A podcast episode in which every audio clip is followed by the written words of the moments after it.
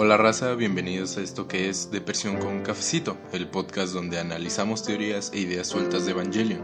Yo soy el Shinji y en el episodio de hoy viajaremos al pasado, a los orígenes de la serie para ser exactos. Muy pocos saben cómo nació el concepto de Evangelion, qué fue añadido, qué fue quitado o cambiado de la serie original. Pero gracias a Evangelion Proposal, el primer libro de arte conceptual e ideas generales creado en el año de 1993, podemos ver lo que pudo ser Evangelion. Este episodio es más recomendable verlo en YouTube porque se mostrarán varias páginas del libro para que se pueda entender mejor todo. Aclarado este punto, comencemos. La historia a grandes rasgos siguió siendo la misma. En el año 2015, la humanidad ha llegado a su máximo punto evolutivo y solo el proyecto de instrumentalización humana logrará llevarlos al siguiente nivel, pero los apóstoles intentarán evitar a toda costa este plan. La historia como tal no cambió en nada, siguió siendo la misma desde siempre. En el apartado de producción, el formato de cada episodio también se mantuvo. Cada episodio debía durar 30 minutos y el público para los cuales originalmente estaba hecha la serie eran niños de primaria y secundaria, algo que cambió mientras la serie avanzaba. Esto por los temas que trataba. Un detalle que se muestra en la traducción de la portada de este libro es que originalmente se tomó como título provisional el de Neon Genesis Evangelion, mientras que la versión japonesa tenía el título de Neon Century Evangelion. Al final se quedó Neon Genesis Evangelion como título oficial para la serie. ¿Qué pasa si un día un niño normal de 14 años recibe un gran poder? Y se embarca en una misión donde es arrojado un mundo de adultos y se ve obligado a crecer. Es la premisa con la que se nos presenta el protagonista, Shinji Kari de 14 años, el cual es el piloto de la unidad Evangelion 01. Shinji no cambió desde este prototipo, más bien cambió su diseño, viéndose un poco más fresco y relajado. No creo abundar mucho en Shinji y en otros personajes, porque tengo planeado varios episodios a futuro hablando de cada personaje a detalle. Fuera de eso se mencionan datos que no se encuentran en la serie, como el hecho de que va en octavo grado y que su madre Yui Kari murió cuando él tenía solo 3 años. Una chica decidida y sumamente brillante, Asuka Langley de 14 años, chica mitad alemana y mitad japonesa, con un poco de origen estadounidense, es la piloto de la unidad 02. Su diseño de personaje y Plug Suite tuvieron grandes cambios de esta versión a la animada. El Plug Suite tiene un parecido más al traje que lleva en Rebuild 2.0. Hay un dato demasiado curioso de esta versión del personaje. Todos saben que la madre de Asuka tuvo un accidente que la dejó con un serio problema psicológico que provocó su suicidio. Pero en el prototipo la madre sigue viva. No se explica si ocurrió este evento o no. Al igual, también se menciona que su padre sí está muerto, algo que en la serie no pasa. Tranquila, apática y retraída, alguien fría con sus sentimientos y es la piloto de la unidad doble cero. Rei Ayanami de 14 años, en esta versión ella tiene el mismo plug suite que se le ve usar en la serie, entonces no hubo tantos cambios como tal. Solo sus tonos de pelo fueron los que estuvieron cambiando entre gris claro a el azul que podemos ver en la serie. Datos curiosos de Rey del prototipo son que ella es considerada nihilista, no expresa emociones porque son desconocidas para ella y que también tiene el mismo nivel de entrenamiento en el EVA que Asuka. Tambalea entre ser madre, amiga o pareja de Shinji. Es una de los altos mandos de NERF y sabe qué hacer gracias a su intuición femenina. Misato Katsuragi de 29 años, el único cambio que tuvo fue su color de pelo, de negro cambiando a morado no se profundizó tanto en darle grandes cambios a este personaje, algo que pues se agradece en cierto modo, pero también es un poco triste. Ella es quien maneja todos los departamentos científicos y médicos de NERF. Es capaz de hackear desde un robot gigante hasta un ángel virus biotecnológico, además de que la relación con su madre nunca fue la mejor, respetándola como científica pero odiándola como mujer.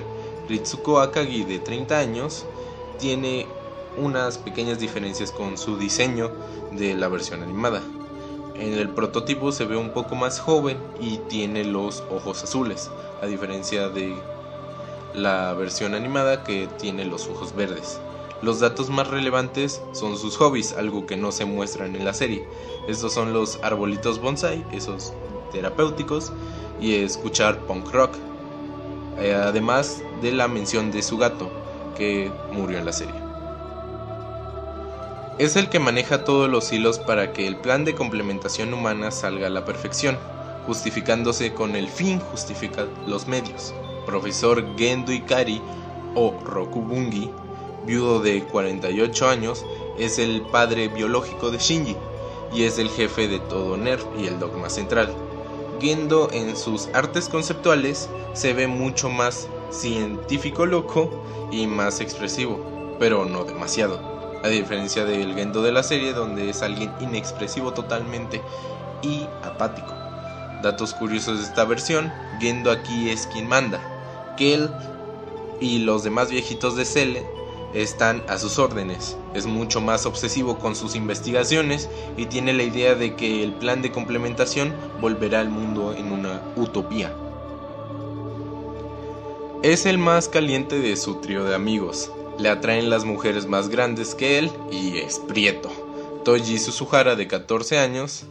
El Toji del prototipo es literalmente el mismo de la serie. No, es, no tiene grandes cambios y sigue siendo el mismo prieto de siempre.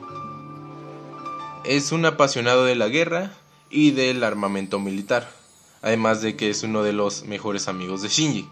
Kensuke Aida de 14 años tiene un ligero cambio de su versión animada. Los lentes. La versión del prototipo no los, no los necesita, o mejor dicho, no los tiene, aunque al final sí se los añadieron en la serie. Es la presidenta de la clase, es demasiado agresiva y su promedio es de A.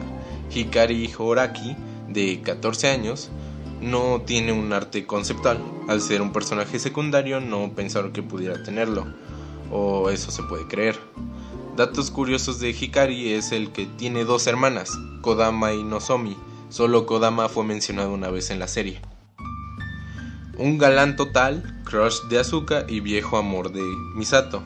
Roji Kaji, de 31 años, al igual que Hikari, Kaji no tiene un arte conceptual, una lástima.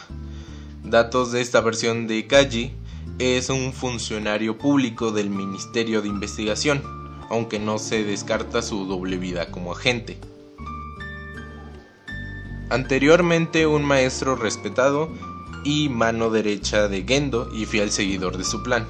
Koso Fuyutsuki de 45 años tampoco tiene un arte conceptual, pero tiene una diferencia con el Fuyutsuki de la serie.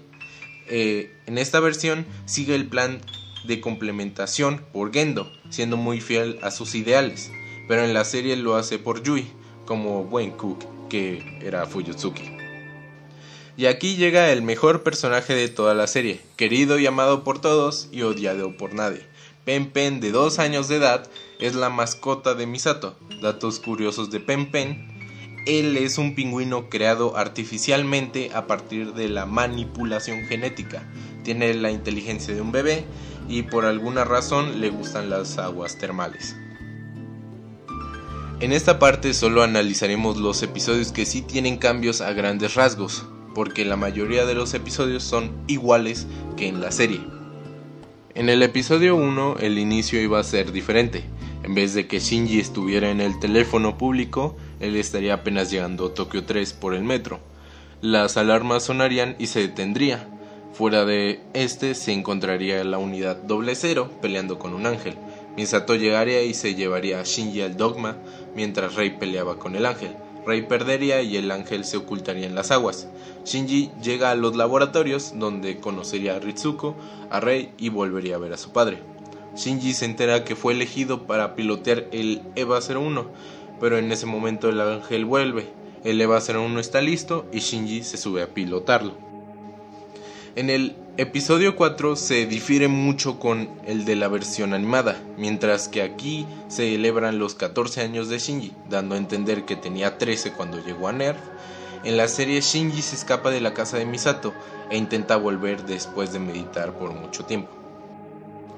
En el episodio 10 es curioso que pusieran primero la idea del episodio 11, el de el apagón total de Tokyo 3, sabiendo que en la versión animada el episodio es el de Magma Diver cosa que nos explica por qué el nuevo orden de estos episodios. En el episodio 13 se adelantan los hechos del episodio 16 de la serie.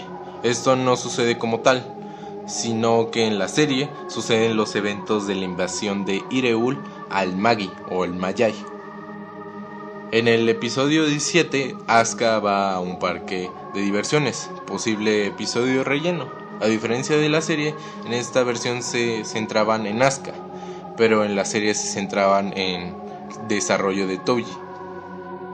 En el episodio 22 llega el primer ángel humanoide con su gato mascota.